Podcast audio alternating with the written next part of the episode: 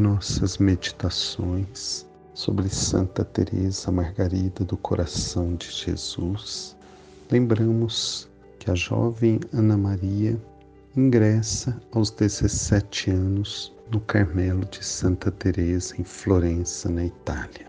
Algumas características de sua estada inicial no Carmelo merecem ser destacadas. Sua vida religiosa decorreu no mesmo caminho que a mesma já apresentara anteriormente. A sua observância e a sua conduta são sempre muito simples, comuns às suas virtudes, que acabaram por serem consideradas fruto natural do seu temperamento. A santa não quis mitigações à integridade de sua oferta e se propôs padecer tudo quanto Deus houvesse disposto, em altíssimo silêncio entre si e o próprio Deus. Padecer o mais que pudesse, sempre em silêncio entre si e Deus. Provações físicas e espirituais, dificuldades e incompreensões, até o martírio interior onde consumi-la como vítima de amor. E tudo ela envolveu sempre no segredo do silêncio, com inteira, pura e forte vontade de sofrer.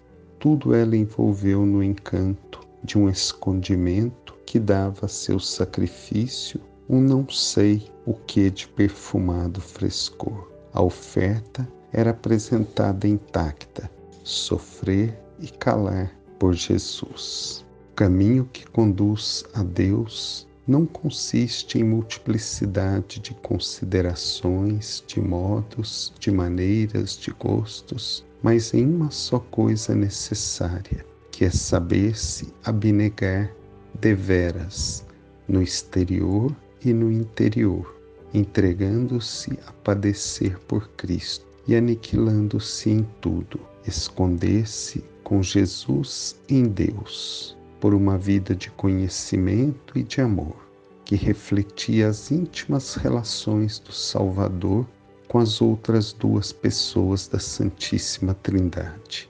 Este será o sublime ideal da vida carmelitana de Ana Maria. Assim, a irmã Teresa Margarida caracterizará-se pela obediência, pela pobreza, pela humildade pela penitência aprendidas na escola de Cristo. Serão as guias da sua vida, as defesas seguras à sombra das quais ela viverá abscondida aos olhos das criaturas, mas muito próximo aos olhos de Deus. Em síntese, Santa Teresa Margarida Rede desenvolverá um amor imenso a Jesus Eucarístico, a devoção perene ao Sagrado Coração, a ternura filial pela Virgem do Carmo.